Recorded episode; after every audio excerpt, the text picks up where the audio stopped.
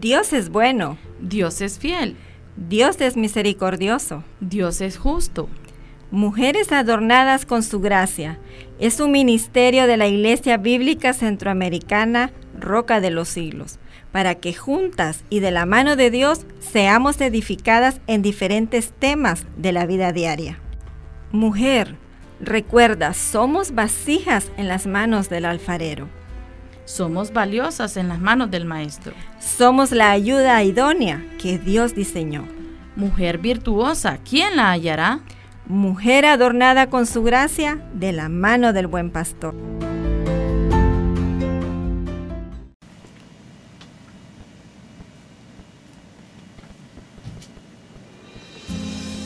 Muy buenas tardes, amable audiencia. Qué gozo estar aquí nuevamente. Que el Señor les bendiga. Es un gusto estar nuevamente aquí en su programa, Adornadas con su gracia. Le animamos a que nos acompañe esta tarde, esta mañana, si usted nos escucha en repetición, sírvase un cafecito, que es en esta compañía. Le traemos un tema muy importante para la familia, como siempre, pensando en ayudar, ¿verdad? Eh, hoy tenemos un tema muy importante que es la consejería.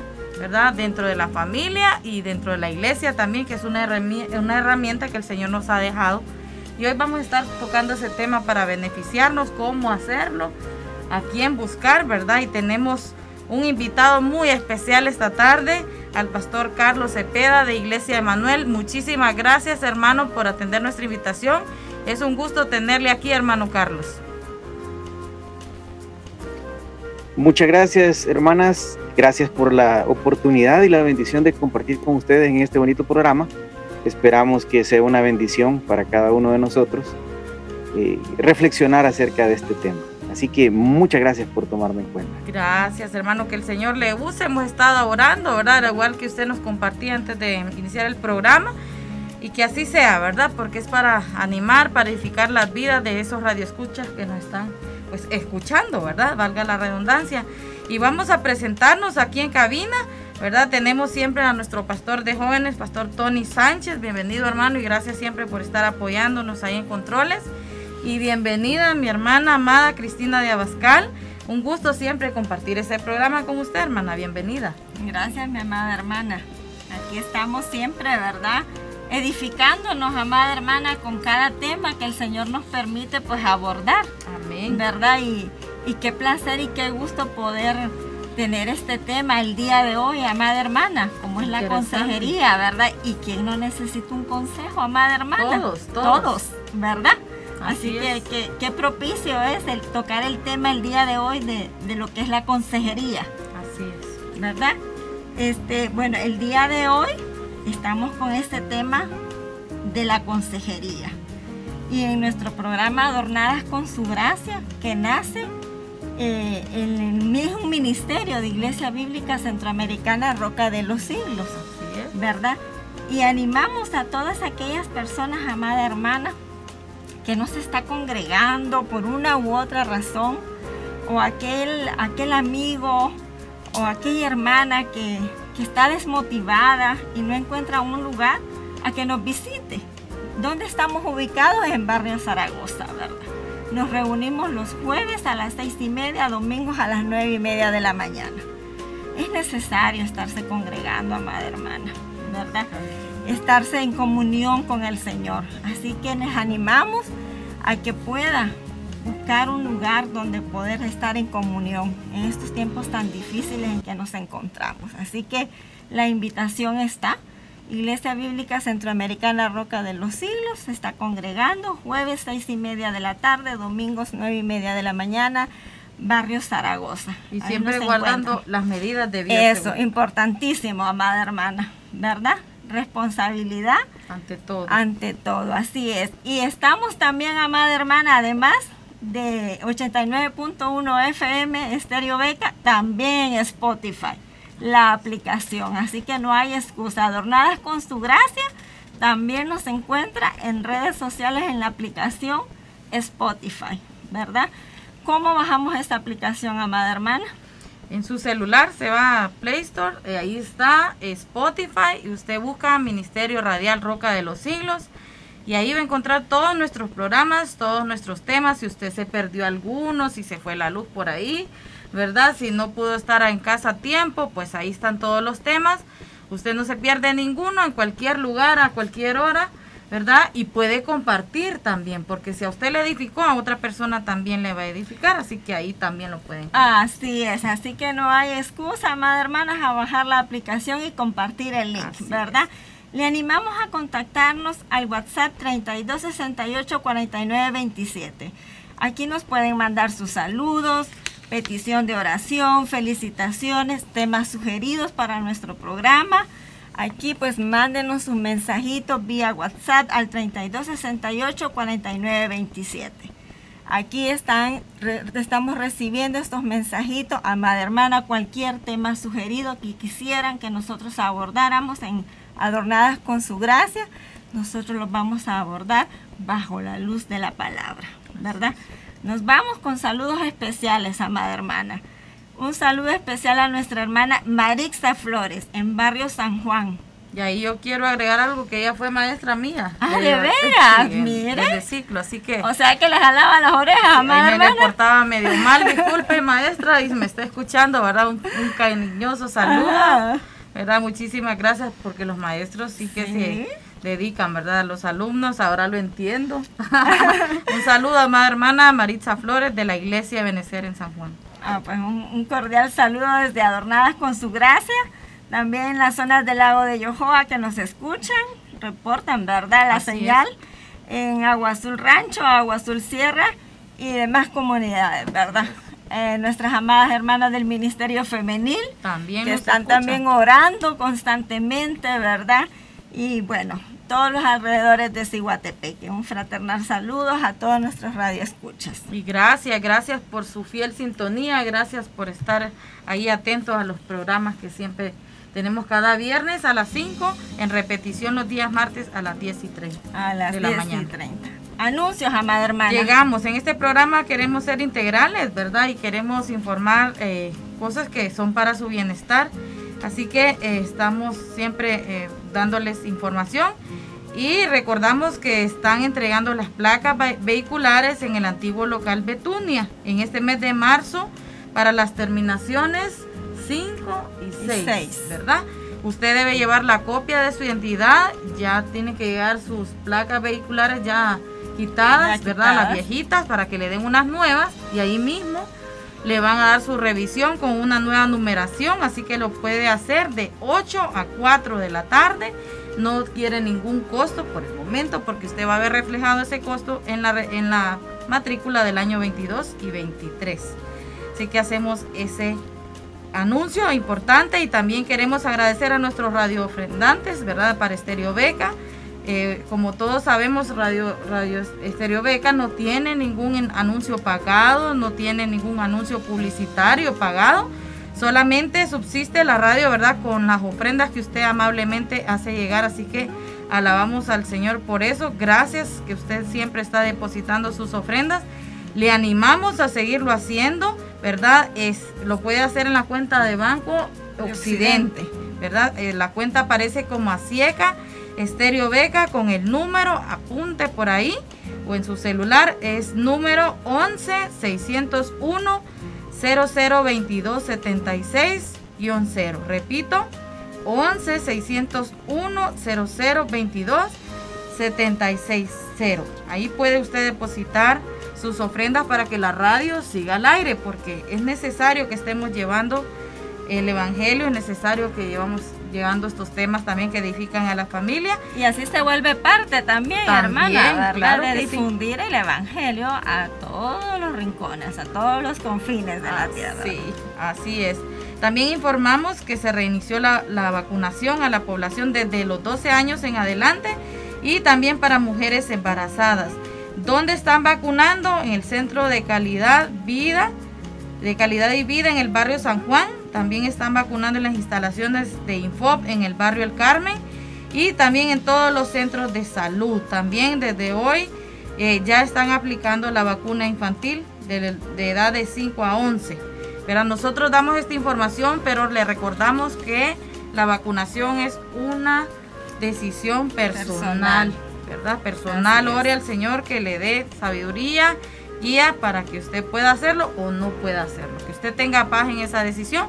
Nosotros ahí le informamos dónde están los puntos de vacunación y nos ponemos a la disposición de todas las iglesias centroamericanas aquí en Cihuatepeque para que puedan eh, enviarnos algún informe, algún anuncio que quiera que nosotros difundamos. Estamos para servirles, ¿verdad? Lo pueden hacer por este medio, ¿verdad? Así es. Y antes de seguir, queremos poner este tiempo en las manos del Señor. Así que a nuestros radioescuchas y a mis hermanos que están aquí, vamos a poner este tiempo. Vamos a orar, hermanos. Oremos. Padre Celestial que habitas en gloria, te damos gracias por este tiempo, por este espacio, por este ministerio radial, Padre. Gracias porque nos permite ser parte. Te pedimos que nos sigas ayudando a seguir llevando tu palabra. Te suplicamos, Señor, nos ayudes en cada entrega de cada tema, de cada programa, para edificar a otros, para que tu palabra, Señor, llegue a cada corazón. Les animes a seguir, a guiar les animas a congregarse, mi Señor, que puedan conocerte a ti, los aquellos que no te conocen, Padre, que se puedan acercar, Señor. Te pedimos por aquellos que nos están escuchando, Señor, que tú les hables a, su corazón, Padre. Ayúdanos en cada programa, programa, guíanos a través de tu Santo Espíritu, como lo has seguido haciendo. Esta tarde, Padre, te suplicamos, uses al pastor Carlos Cepeda, está aquí con nosotros. Gracias por su vida, gracias por tenerlo aquí por ah, haberle dado sabiduría para este tema. Te pedimos que le uses en gran manera, Señor. Una vez más te lo suplicamos, edifica nuestras vidas a través de Él. Gracias por su vida, la de su familia, mi Señor. Te damos gracias también por los que estamos eh, siempre a cargo de este programa. Hermano Tony en controles, hermana Cristina. Mi persona, Señor, síguenos ayudando a seguir en este ministerio. Te suplicamos por cada red de escucha que tú les hables al corazón, Señor, le guíes a través de este programa. Habla su corazón, permite que sus ojos sean abiertos, que este material que les entregamos hoy pueda ser de ayuda para su vida, para su familia, para sus relaciones interpersonales, para ese consejo que a diario necesitamos en cualquier momento que viene de tu palabra, Padre, de tus siervos.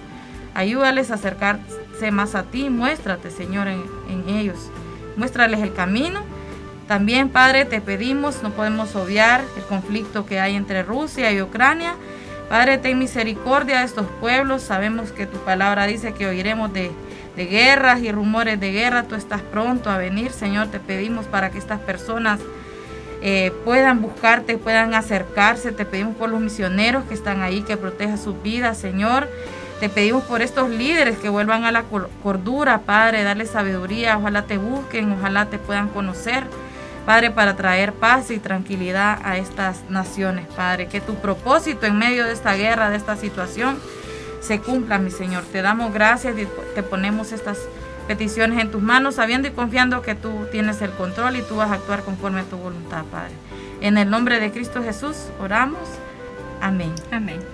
Y esta tarde, hermana, he traído un texto eh, para concordia al tema, ¿verdad? Quiero compartirles a nuestros radioescuchas, está en Proverbios 11, 14. Esta es la versión de las Américas, ¿verdad? Entonces dice, donde no hay buen consejo, el pueblo cae, pero en la abundancia de consejeros está la victoria, ¿verdad? Entonces el Señor nos dice, ¿verdad? Que donde está la sabiduría es en el consejo, en la variedad de consejos, en la multitud de consejos y, eso no nos hace débiles, eso no nos hace que no sabemos, sino al contrario, nos va a aumentar nuestra sabiduría. ¿verdad? Es, es, importante pedir la dirección a Dios primeramente y también a, otras personas, ¿verdad? Que, que el Señor usa, que pone ahí a nuestro alrededor, llámese su esposa, su esposo, ¿verdad? Su pastor, otras personas que ya tienen más años, que son más grandes que, que la experiencia, ¿verdad? ellos hablan de su experiencia, entonces es importante buscar en las personas correctas la, dirección, ¿verdad? Y la, sabiduría, pero en la palabra también, sobre todo ahí, y en oración podemos pedir consejo. Porque como nos dice este versículo, ¿verdad? En la multitud de consejeros, en la abundancia está la victoria, está la sabiduría. Y es importante, ¿verdad? Que siempre estemos buscando eh, cómo salir de situaciones o, de diversas eh, decisiones que podemos tomar, que es lo mejor, ¿verdad? Eso, eso no, no nos debe de de preocupar del que piensen que tal vez yo no sé, A veces eso nos, detiene un poco, o orgullo también de decir yo lo sé todo, ¿verdad? Pero no, el Señor nos anima a que en la multitud de consejos ahí busquemos la sabiduría y que el Señor nos ayude cada día, ¿verdad? Y nuestro hermano Carlos pues nos va a ampliar en el tema, ¿verdad? no quiero quitarle, pero quería compartir este, este versículo, ¿verdad? Este proverbio que es muy interesante. Así es, y qué propicio, amada hermana, ¿verdad? En este momento que vamos a hablar acerca de este tema, consejería en la familia y en la iglesia un recurso que estamos usando, amada hermana? Buena pregunta. Buena pregunta. Y esta es la introducción para que nuestro amado pastor Carlos introduzca este tema. Pastor, este es su tiempo para que el Señor a través de usted, ¿verdad? Y el Espíritu Santo hable, ¿verdad? De acuerdo a lo que usted ha preparado y nos diga, este es un recurso que hemos dejado de usar en las familias, en las congregaciones. Bienvenido a Adornadas con su gracia, pastor, nuevamente. Este es su tiempo. Muchas gracias, queridas hermanas. Es un privilegio para mí estar con ustedes. Y bueno, pues eh, ya ustedes han enfatizado el tema. Para mí es una bendición poder hablar del tema y, espero que todos podamos aprender en esta, en, este, en esta hora, ya sea en la tarde o en la mañana como usted, a la hora que usted escuche el programa, como lo mencionó la hermana Perla. En fin, la consejería es indispensable para la vida cristiana. Estoy convencido de eso. Todos necesitamos en alguna etapa de nuestra vida ser orientados. Y bueno, yo pienso en mi caso, cuando yo tengo un problema ministerial, digamos, yo tengo un, consejero. Cuando tengo algún problema teológico, yo también tengo un consejero y eso es desde que era estudiante en el seminario. Así que eh, hay un caso que me parece sorprendente porque ilustra, creo yo, claramente que todos necesitamos orientación en más de una forma. Y me refiero al caso muy conocido de Moisés y su suegro Jetro, en donde en Éxodo 18 se narra cómo Jetro fue a visitar a Moisés cuando él ya había sacado, eh, Dios había sacado por medio de Moisés al pueblo de Israel de Egipto. Y entonces Jetro ve cómo Moisés está eh, atribulado, que pasa ocupado todo el día porque tiene un, trabajo, eh, un gran trabajo de juzgar al pueblo. Así que en el capítulo 18, eh, lo cito otra vez, en el versículo 19 Jetro le dice a Moisés, oye ahora mi voz, yo te aconsejaré, en las palabras de la reina Valera, y lo repito, en el 19, oye ahora mi voz, yo te aconsejaré. Y lo que me parece impresionante es que era el gran caudillo de Israel, era el que hablaba cara a cara con Dios. estaba, por así decirlo, en otro nivel eh, en comparación a nosotros que somos simples mortales, ¿verdad? Porque hablaba cara a cara con Dios, o sea, que, eh, el nivel que, que Moisés tenía, bueno, eh, todos conocemos y hemos leído la historia que Moisés bajaba y el, y el, rostro resplandecía por estar en la presencia de Dios. De alguna forma la gloria de Dios, eh, Moisés era un, reflector, por así decirlo. O sea, la relación que, que, Moisés tenía de estar 40 días y 40 noches en el, en el, en, el monte con Dios. Y aún Moisés tuvo, eh, necesitó que alguien lo orientara. Entonces, ese es un caso de mis favoritos en, los que nos revela, nos enseña que todos necesitamos. Necesitamos ser orientados, necesitamos ser eh, aconsejados, digamos. Yo casi no uso la, expresión, de, eh, pero eh, es, correcto obviamente. Algo muy importante que quiero mencionar es que la consejería no se limita a una oficina, terapeuta aconsejado o terapeuta paciente, como le quieran llamar. no se limita. Yo pienso que puede darse incluso en un ambiente informal en el caso de, los hermanos en la iglesia, se puede dar en un, ambiente informal, en, una cita no planificada, en conversaciones que surgen de manera natural, ¿verdad? Que el Señor así nos va guiando y, o sea que no se limita a eso. Y de hecho voy a mencionar algo con respecto al tema un poquito más adelante. Así que todos necesitamos ser orientados, todos necesitamos ser aconsejados todos necesitamos algún tipo de acompañamiento en alguna etapa de nuestra vida, en algún área de la vida. Y hay varias áreas que quiero mencionar, hay más, por cierto, pero solo quiero mencionar algunos ejemplos eh, que nos pueden guiar un poco y, nos pueden ilustrar. La iglesia, que incluye la familia, entonces necesita eh, acompañamiento en distintas áreas. Por ejemplo, la, consejería prematrimonial. Y, no solo prematrimonial, sino que en el proceso del matrimonio, incluso pueden llevar años eh, las parejas casadas y, siempre, de, alguna forma, eh, en alguna etapa necesitarán, necesitaremos ayuda. Todos necesitamos acompañamiento en nuestra relación conyugal, en nuestra relación con nuestros hijos, etc. También eh, la consejería sirve para aspectos de restauración, por ejemplo, eh, alguien cayó en pecado, necesita que alguien le ayude a restaurar. Dios es el que restaura y el consejero en este caso es un instrumento de Dios para mostrarle el camino hacia la restauración del pecado, en este caso, pero también de la sanidad interior, eh, que por cierto, por ejemplo, vivimos en, en, un ambiente, en un contexto en donde la desintegración familiar es muy común. Así que personas eh, que crecieron en, en, un ambiente, o voy a decir, crecimos en una familia disfuncional o desintegrada, eh, necesitamos que el Señor realmente nos, nos sane. Así que un principio que es importante enfatizar, y creo que este es el momento, es que somos producto de nuestras vivencias. Lo que nosotros vivimos en el transcurso de nuestra niñez y nuestra vida eh, moldean de alguna forma nuestra, nuestro carácter. Que, en la consejería es importante entender por qué somos como somos. Yo lo expreso de esta forma. Las heridas provocan en nosotros hábitos pecaminosos. Por ejemplo, una persona me lastima a mí y entonces yo empiezo a, eh, en mi corazón empieza a formarse una raíz de amargura, eh, rencor. Entonces las heridas provocan hábitos pecaminosos. Entonces nosotros necesitamos que alguien nos guíe hacia la sanidad. Pero eso solo, solo es un ejemplo de muchos. Por ejemplo, eh, el hecho de crecer sin una figura paterna ejemplar o una figura materna, eh, todo es muy importante. De hecho, estos son cosas muy generales.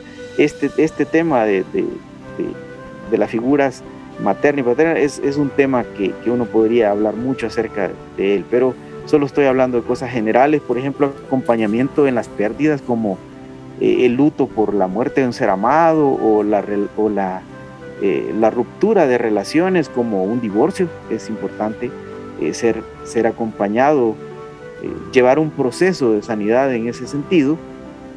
Y también que en la actualidad es muy común, cuando yo estudié este tema allá hace, hace varios años, por ejemplo, la, la, consejería para asuntos de índole sexual, alguien que de repente, que es muy común, más común de lo que uno podría pensar, eh, es adicto a la pornografía, por ejemplo, eh, una persona que es adicta a la pornografía necesita, necesita acompañamiento. Eh, personas que tienen problemas de identidad de género, todo, todo, todas, como digo, en alguna área de nuestra vida necesitamos ser acompañados. Estos solo son ejemplos. Así que áreas en las que necesitamos consejería, pero hay algunos aspectos que abarcan toda la iglesia que quiero mencionar ahora y es por ejemplo, lo he titulado La consejería y la capacitación. Y es que necesitamos personas capacitadas para ejercer este ministerio. Cada miembro del cuerpo de Cristo debería tener personas a quien acudir. Qué triste sería que una jovencita podría mencionar, bueno, necesito una hermana que sea madura, que me pueda orientar y no hay, ¿verdad? Qué triste sería eso. O un joven varón que necesita un, un, eh, un adulto capacitado que lo pueda escuchar, que lo pueda guiar y de repente no hay. Eso sería lamentable. Eh, y a veces se da. Así que eh, necesitamos alguien que, nos pueda dar una buena orientación basado en la palabra de Dios, eh, como veremos más adelante. a veces acudimos a las personas equivocadas, que no son capaces de dar un buen consejo, sino que además de eso carecen de la discreción necesaria. Eh, una persona que, eh, necesitamos una persona que sepa cómo ganarse la confianza de alguien, eh, porque de repente algunas personas este, nos cuesta abrir el corazón y no de primas a primeras. entonces necesitamos personas capacitadas. dentro de, de, la consejería y la capacitación escribí otro subtítulo que lo titulé así, El pastor como consejero, que dicho sea de paso, es el título de un libro. Y es que el ministerio pastoral, en mi opinión, abarca muchos ministerios, como por ejemplo la enseñanza, el evangelismo, presidir, el servicio, repartir, o mejor dicho, dar, etcétera. Eh, y también, por supuesto, la consejería. No sé si de repente eh, los pastores, de repente, eh, no es que tengamos a veces no, no, no necesariamente tenemos que tener todos los dones, pero sí tenemos que ejercer todos los ministerios, ¿verdad? Entonces, la consejería es uno de ellos. El pastor y los ancianos deberían de estar capacitados en esta área, pero a veces no es así. De hecho, eh, pues muchos tal vez estarían de acuerdo conmigo en que a veces uno no sabe qué hacer con algunos casos. Uno de repente no sabe, no sabe qué hacer. Entonces, eh, e, es importante capacitarse en esta área y también capacitar a otros hermanos y hermanas para que eh, puedan orientar a los más jóvenes. Nosotros, por ejemplo, tenemos la bendición de tener el seminario, el CEPCA, y aparte del seminario dentro de, de la ciudad tenemos personas muy capaces que nos pueden orientar. Y creo que cada iglesia debería tener un ministerio de consejería, así como tiene un ministerio de escuela dominical, un ministerio de damas, un ministerio de misiones. Entonces yo creo que cada iglesia debería tener un ministerio de consejería, personas capacitadas a quienes uno podría remitir eh, un caso, digamos.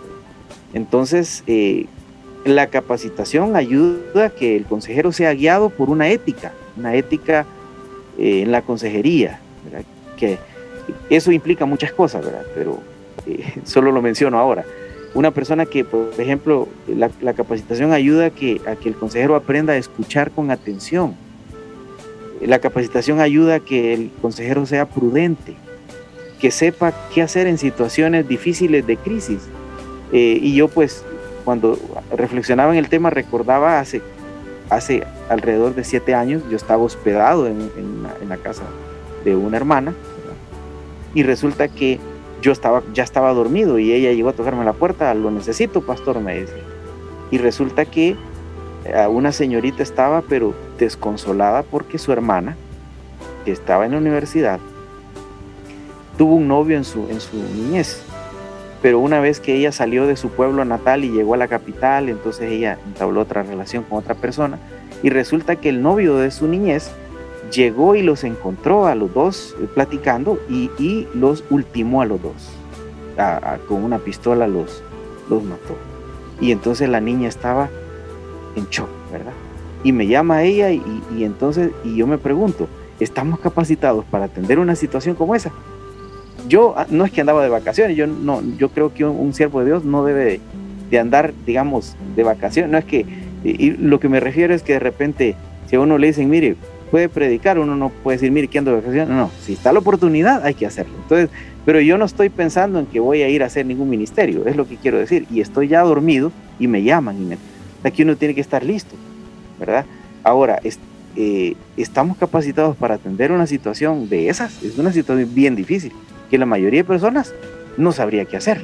Entonces, eh, la capacitación nos ayuda a ese tipo de cosas. Solo les pongo ese ejemplo, ¿verdad? Un consejero debe saber cuándo solo debe escuchar. Eh, pero a veces la persona cree que tiene el don, pero no deja, no deja hablar a la persona y está listo para recetarle la escritura y de repente lo que la persona necesita no es eso. Sí, la palabra de Dios tiene su lugar en su momento y todo, pero, pero a veces las personas solo necesitan que uno lo escucha. Bueno, la capacitación ayuda para eso. Eh, el, el consejero debe saber cuándo debe consolar cuando debe animar, pero también cuando debe confrontar a la persona, porque eh, incluso debe saber cuándo está perdiendo el tiempo, porque hay veces que hay personas que, eh, les confieso, se han burlado de mí, o sea, en el sentido de que realmente eh, no hay mejora ni les interesa, sinceramente, no sé por qué realmente lo buscan a uno de veras, pero eh, de repente le mienten a uno y bueno, uno va aprendiendo con la experiencia, pero, pero la capacitación ayuda para todo eso. Así que, por supuesto, la, la, eh, la consejería no es, no es porque algunas personas piensan que porque son buenos para regañar, voy a decir así, son buenos consejeros, porque la consejería no es regañar, ni tampoco es asolapar ni consentir, porque de repente yo, yo este, he podido notar en algunos terapeutas seculares que quieren hacer sentir bien a la persona. Eh, la culpa es de cualquier otro menos de la persona, pero yo creo que hay que guardar un balance. Hay que guardar un balance, hay que escuchar con atención, hay que animar, hay que consolar y en el momento oportuno hay que confrontar cuando la persona está lista para eso.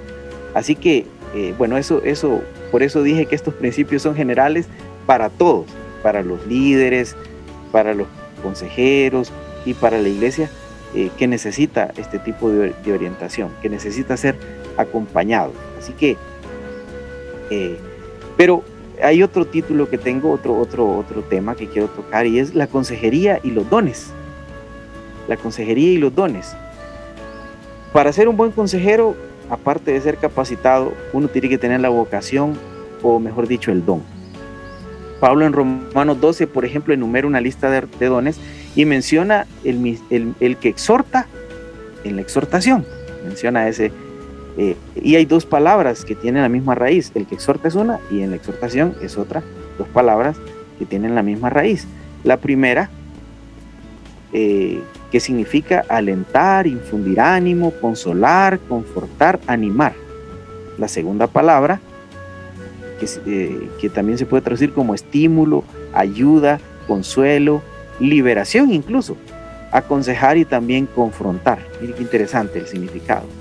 Y estudiosos, comentando acerca de, este, de estas palabras, explican que tiene que ver con ayuda a las personas a aplicar correctamente las escrituras para que todos sean edificados y animados. ¿Qué les parece?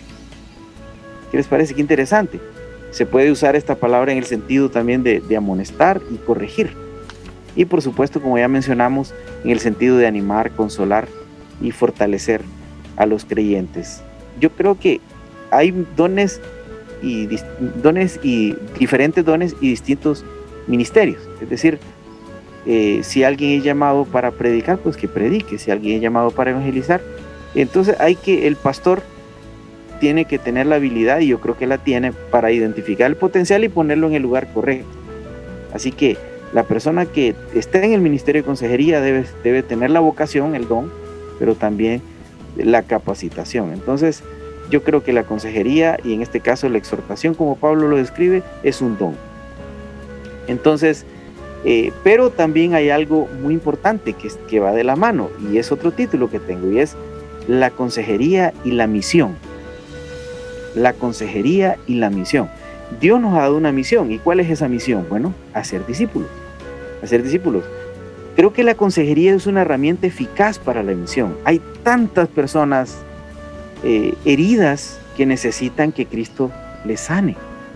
La consejería es un ministerio para alcanzarlas. Por eso es, eh, nosotros tenemos una misión y esa misión hay que abordarla desde diferentes perspectivas. La consejería es importantísima en esa área para alcanzar la misión. El Evangelio, en mi, opinión, se puede, se puede abordar, se puede presentar desde varias perspectivas y esta es una de ellas. Jesús, por cierto, es un modelo de distintas, de, un modelo que nos muestra las distintas perspectivas de dar a conocer el reino. Él dice, el reino de los cielos es semejante a, y lo ilustra de una forma, desde una perspectiva. El reino de los cielos es semejante a, y lo ilustra de otra perspectiva.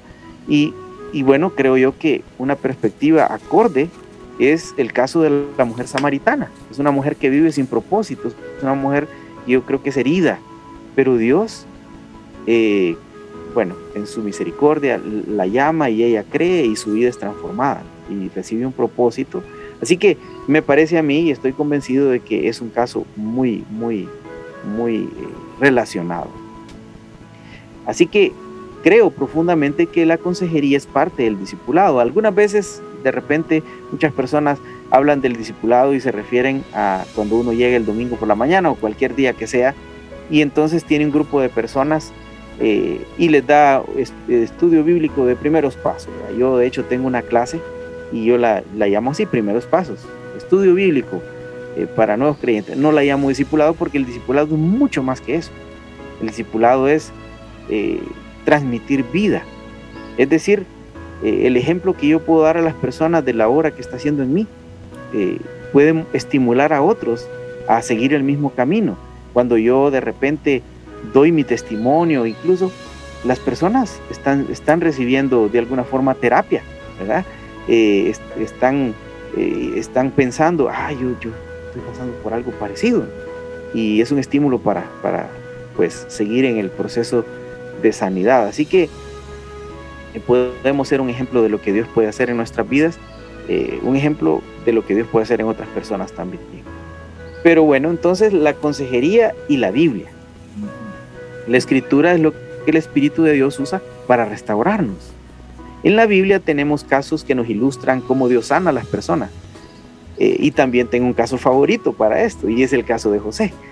Eh, todos conocemos la historia de José, me parece fascinante cómo, eh, cómo José es, viene, yo creo, de un hogar disfuncional. Imagínense un hombre que tiene 12 hijos con distintas mujeres y para colmo de males tiene uno favorito, que es José. Eso tiene que marcar su, carácter de una forma u otra. Y, y, a sus hijos también. De hecho, vemos como el hecho de, que José era el hijo favorito de su papá, entonces eh, eso los marcó a los demás de manera que lo odiaban. Y eso lo llevó incluso a, a querer querer cometer homicidio contra su propio hermano. Por la gracia del Señor, ustedes y yo conocemos cómo se dieron los hechos y fue vendido y José llega a Egipto y pasaron más o menos 14 años en los que él sufrió, fue acusado injustamente fue metido en la cárcel. En fin, hay tantas cosas que yo no podría mencionar con él, pero lo que a mí me parece fascinante es que un día él, él se despierta siendo esclavo y se, y se acuesta, por así decirlo, siendo el segundo hombre más poderoso del mundo. Cuando llegan de Faraón y todo, y pero no ha llegado al punto todavía. El asunto es que me parece interesante cómo él llamó a sus hijos. Mire que el primero lo llamó Manasés y dice, Dios me hizo olvidar mi aflicción. ¿Qué le parece? Y el segundo lo llamó Efraín. Dios me hizo fructificar en la tierra de su aflicción. O sea, el nombre de sus hijos refleja la sanidad que Dios había hecho en el corazón de José. De todo lo que él había sufrido, el odio de sus hermanos, el favoritismo de su papá, las acusaciones de la esposa de Potifar, el hecho de haber estado en la cárcel. Pero por si esto fuera poco, me impresiona también un poquito más adelante cuando él se da a conocer a sus hermanos, en una escena tan dramática, en donde eh, describe la palabra de Dios que José no pudo aguantarse más y lloró a gritos. Y cuando yo leo ese texto, me, conmueve porque al final él les dice, que no les pese haberme, haber, haberme vendido, porque fue Dios quien me envió delante de vosotros para preservación de vida. Y yo digo, siglos, siglos atrás de que Pablo escribiera Romanos 8:28, José lo entendía muy bien en su vida. Sabía que sus hermanos habían atentado contra él y que lo habían hecho sufrir injustamente, pero él sabía que Dios tenía un propósito y él sabía que todas las cosas nos ayudan a bien porque sabía que aunque sus hermanos tenían sus malas intenciones, era Dios que estaba obrando. Y lo llevó a ese lugar y Él los perdona, los perdona. ¿no? Entonces es mi ejemplo favorito del poder sanador de Dios y de una persona que deja que Dios lo restaure. Así que, eh, por ejemplo, los, los terapeutas seculares reciben capacitación, por ejemplo, para diagnosticar, estudian el comportamiento humano, y, de repente un profesional, un terapeuta profesional secular, él eh, aprende a identificar comportamientos y aprende a de alguna forma diagnosticar, a veces incluso sin haber hablado con la persona, no digamos ya hablando cuando la persona abre su corazón, sin, em, incluso hay medicamentos, medicamentos que, que, pueden ayudar a calmar a una persona, ¿verdad? Yo eh, yo sé de casos, e, e, etcétera. Sin embargo, tienen sus limitaciones, porque todos debemos reconocer que Dios es el único que puede sanar. La palabra de Dios, queridos hermanos, es poderosísima. El problema es que las personas a veces no nos apropiamos de la palabra. De repente estamos afanados, afanados, atribulados, y la palabra de Dios dice, por nada estéis afanosos. Si no sean conocidas vuestras peticiones delante de Dios en toda oración y ruego, con acción de gracias, y la paz de Dios que sobrepasa todo entendimiento, guardará vuestros corazones y vuestros pensamientos en Cristo Jesús. Pero las personas no se apropian de la palabra, entonces siguen afanadas. Entonces no, no son capaces de apropiarse y experimentar el poder de la palabra de Dios. Así que la Biblia es nuestra norma de conducta, es nuestro manual de vida. ¿De qué otra manera podríamos abordar los problemas de la vida si, fue, eh, si, si es Dios el que nos creó y sabe cuál es el propósito que tiene para nosotros? Y ahí está en la escritura. Definitivamente, la palabra de Dios no le va a decir a un joven, tiene que casarse con, qué sé yo, con María, con Marta, o tiene que estudiar ingeniería, o tiene que hacer esto, pero nos da pautas por las cuales nosotros podemos guiarnos. Si no nos dice, no le dice a un joven, cásese con María o con Marta, pero sí le dice que no os unáis en yugo desigual. Sí le dice, hay muchos parámetros, pero a veces nosotros somos los que nos equivocamos. Así que eh,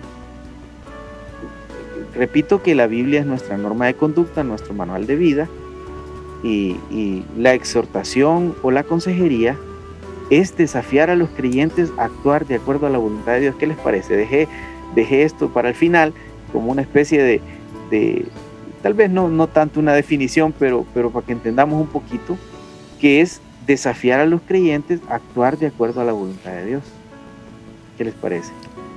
Entonces, eh, quiero, quiero enfatizar, todos necesitamos, necesitamos ser orientados. En algún, área de, en algún área de la vida, en alguna etapa de la vida, necesitamos ser orientados, todos. Es importante ver a quién nos vamos a acercar. Personas eh, que estén capacitadas, maduras en la fe. Qué, qué bonito es acercarse a una persona en donde se le nota que está lleno de la palabra de Dios, que fluye por los poros la palabra del Señor. No de repente alguien imprudente, qué sé yo. Así es. Necesitamos ese tipo de personas capacitadas eh, y, que conozcan a profundidad las escrituras para que cuando necesitemos ser orientados nos puedan guiar. Y el texto que ustedes citan, que le van a la citó al principio, me parece eh, pertinente, que en la multitud de consejeros hay sabiduría. Eh, qué, qué bueno sería tener cantidad de personas en la que podamos, a las que podamos abrir el corazón y de repente no quedarnos de repente con una sola opinión, ¿verdad? Sino que tener la opción de, buscar alternativas y que, y que qué bonito sería, por eso les decía que creo yo traté de ser un poco abarcador a, todo lo que implica la consejería y hay mucho más que decir, por supuesto, mucho más que decir, pero los dejo con estas ideas y si tienen alguna pregunta y, y está en mi, en mi eh, poder contestarla y si no, pues habrá que investigar un poco. Muchas gracias por la oportunidad. Gracias, pastor. Este, muy interesante, pastor, todos los que nos está abordando, ¿verdad? Eh, mi pregunta va, pastor, eh, ¿por qué el hombre cae constantemente en el problema de no querer reconocer que necesita esa ayuda de consejería, aún en los cristianos nos negamos a querer buscar esa ayuda.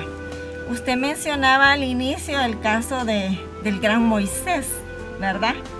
Un hombre de Dios que hablaba cara a cara, que se estaba cargando de tanto trabajo. Y estamos hoy en día en lo mismo. Y llegamos a las congregaciones igual de cargados con los pastores y solo llegamos y decimos, ore porque ya tomé la decisión.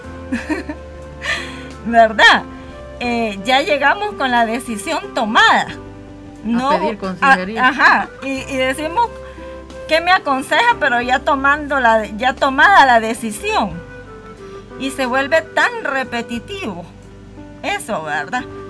¿Dónde está radicando el problema, pastor? Usted como pastor ¿Qué está identificando usted? ¿Dónde está radicando este problema en nosotros que no acudimos a pedir el consejo oportuno antes de tomar una decisión? Bueno, eh, gracias por la pregunta. Eh, pienso que, todo está, eh, bueno, en el, problema del corazón del hombre, ¿verdad? El orgullo, el orgullo. De, nos cuesta reconocer que necesitamos ayuda. Y, bueno, eso por un lado, el, orgullo, el, hecho de creernos autosuficientes. Por eso cité al principio el, el caso que usted ya citó también, ¿verdad? Para que si el gran Moisés necesitó, ¿quién soy yo? Todos lo necesitamos, por un lado. Y por otro lado también, eh, creo yo que influye el hecho de, es bien difícil abrir el corazón a alguien. Es bien difícil decir, por ejemplo, si es, si es un caso, por ejemplo, digamos, eh, mire que estoy en pecado, ¿a qué difícil sería abrir el corazón y decirle a alguien? O mire qué difícil sería decirle, mire que tengo problemas con mi esposa. Es, por un lado el orgullo y por otro lado a veces nos da vergüenza reconocer algún tipo, algunos problemas, por ejemplo. Así que puedo pensar en esos dos. Y por cierto, quiero agregar algo que no mencioné y que es importante. Eh, con respecto a las personas que llegan ya con una decisión tomada, bueno, eso es muy común. Eso es muy común. A veces lo que las personas buscan es simplemente la aprobación, pero uno no puede aprobar algo que vaya en contra de la escritura, ¿verdad? No puede aprobar algo en contra de la voluntad del Señor. Eh, y, por cierto, quiero agregar también ahora esto, creo que es muy importante, en la consejería eh, la responsabilidad recae sobre la persona siempre, porque el consejero es alguien que presenta alternativas o que, o que puede poner a la persona en perspectiva, ¿verdad? De repente uno está en la, situación y no puede ver más allá, pero el consejero viene y lo pone en perspectiva. Entonces, el consejero le dice, por ejemplo, eh, llega un, joven que le dice, mire que saqué embarazada a mi esposa, a mi novia, y, yo no me quiero casar con ella. Entonces el consejero le dice, bueno, mire, si usted se casa, si usted no se casa con ella, habrá traicionado la confianza que ella le dio porque se entregó, ¿verdad? Usted, eh, si no se casa con ella, va a privar a un niño de crecer sin su padre. Si usted no se casa con ella, etcétera, Y si usted se casa con ella, esto y esto y esto. Entonces, la persona es responsable de decidir qué va a hacer, pero el consejero lo pone en perspectiva. Eh, eh, es una oportunidad para, mencionar esto que no lo mencioné al principio, que no lo mencioné en la exposición, pero creo que es muy importante, ¿verdad?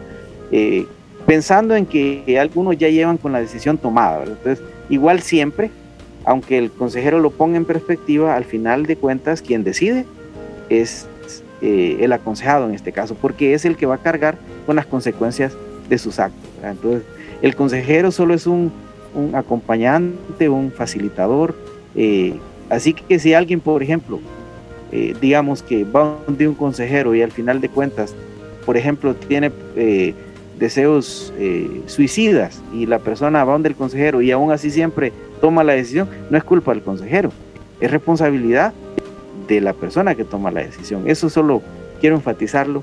Ah, aproveché su pregunta para enfatizarlo, ¿verdad?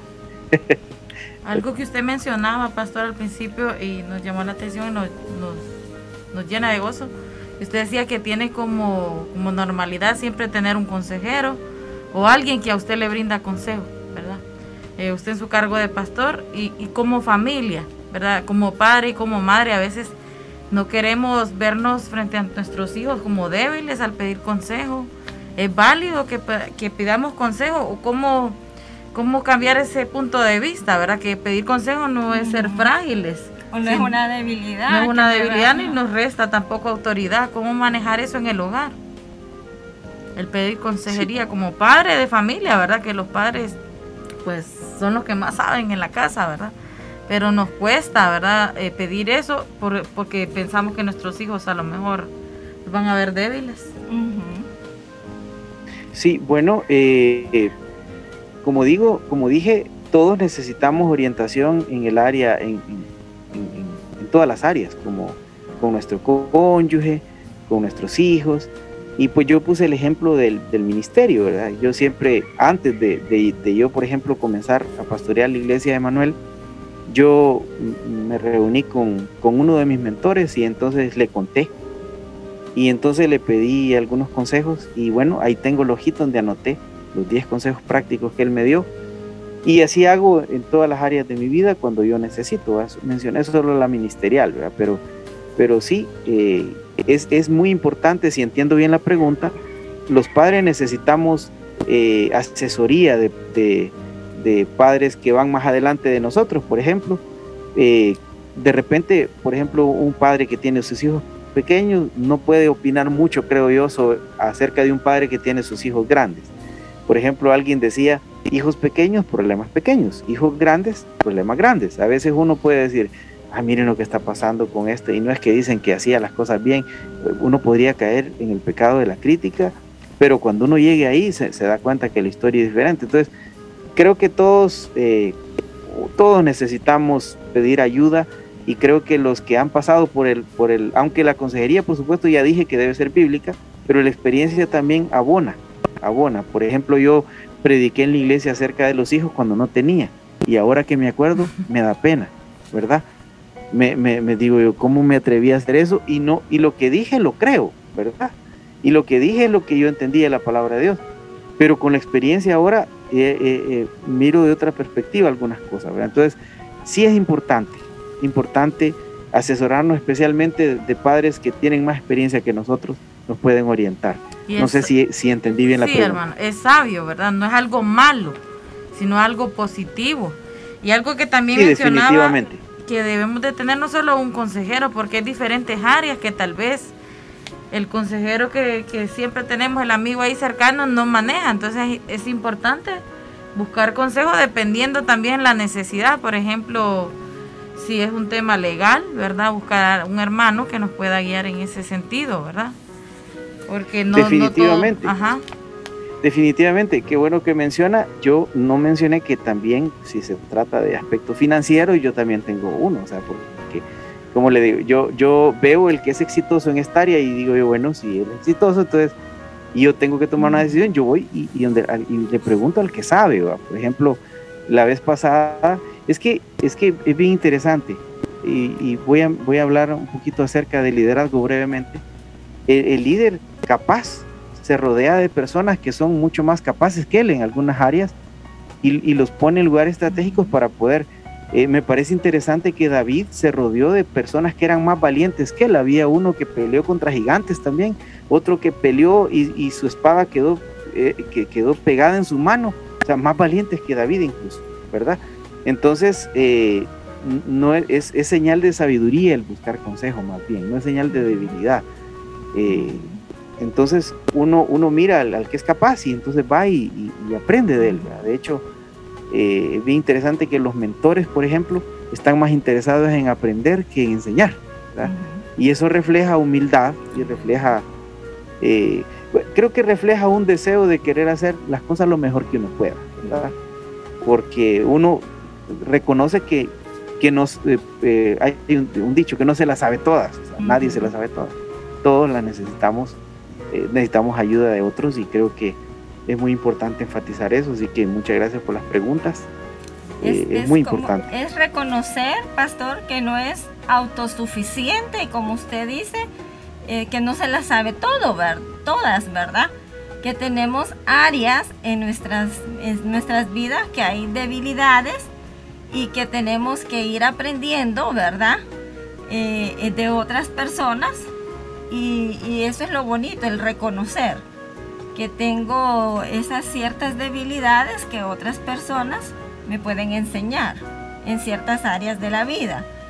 Eh, usted mencionó al inicio, pastor, por ejemplo, ciertas circunstancias del pasado que me pueden haber marcado, ¿verdad?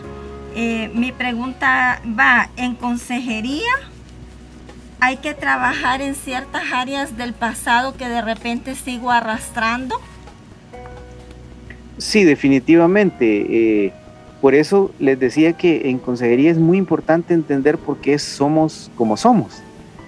Eh, y, no se trata de, por ejemplo, ah, es que yo soy así porque mi papá me abandonó, ¿verdad? No es una excusa. Eh, no, es, no es una excusa. Es decir, sí es cierto que puede ser que sea una secuela, pero no es culpa del, bueno, el papá tiene su responsabilidad delante de Dios, definitivamente, ¿verdad?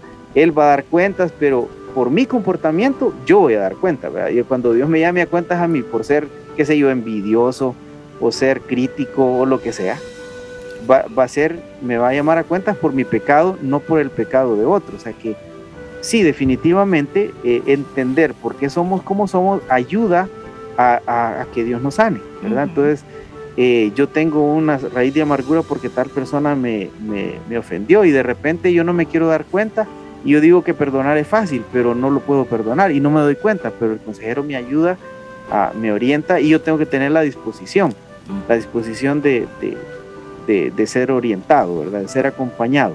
Entonces sí, nuestros, nuestras heridas, nuestras experiencias nos marcan de manera profunda. Eh, entonces, ¿por, ¿por qué? No, no, no, sé si mencionar este ejemplo, pero a veces uno mira, que sé una señorita que no puede estar sin novio, ¿verdad? Y cambia de novio. Ahí hay un problema, ¿verdad? Que tiene que identificarlo y pedirle al Señor que le sane. Y por cierto, quiero mencionar algo.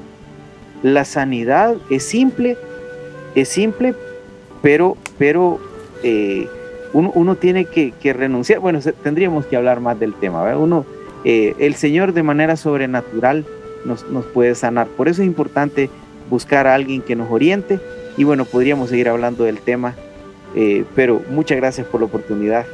Creo que se nos ha terminado el tiempo. Sí, hermano, muchísimas gracias por su tiempo. ¿Verdad? Eh, quisiera reforzar que para, para, para aconsejar, ¿verdad? Se debe de fomentar esa confianza también, ¿verdad? que nos pidan ese consejo, no darlo cuando no los han pedido, ¿verdad? Y también usted mencionaba otro punto de la confidencialidad, ¿verdad? Que el consejero también eso es muy importante, ¿verdad? Porque si no, perdemos a la persona, no nos va a pedir consejo otra vez. Es parte de la ética, sí, definitivamente, es parte de la ética, la prudencia. la prudencia. Y ese lazo de confianza, ¿verdad? Que debe haber para que nos pidan el consejo o nosotros pedirlo también. Sí, cuando uno no le piden la pastilla no hay que darla, ¿verdad? Porque así es. Muchísimas gracias, hermano. El tiempo ha súper avanzado. El Señor le ha usado, nos ha edificado.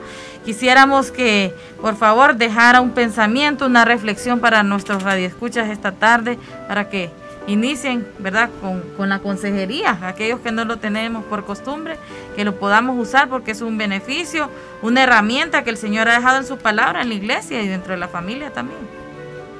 Muchas gracias. Bueno, tal vez enfatizar un poquito y no sé si con otras palabras, el hecho de que en el crecimiento, en la, en la transformación que Dios quiere hacer en nuestra vida, eh, incluye, de, eh, está, es indispensable ser sanado del corazón eh, y, por sí solos no, es, no nos damos cuenta. Eh, e, esto empieza a aflorar cuando yo me relaciono con otras personas y me doy cuenta que, eh, que, que, tengo que sanar y pues debo de buscar personas capacitadas para, para, para que me guíen, para que me orienten.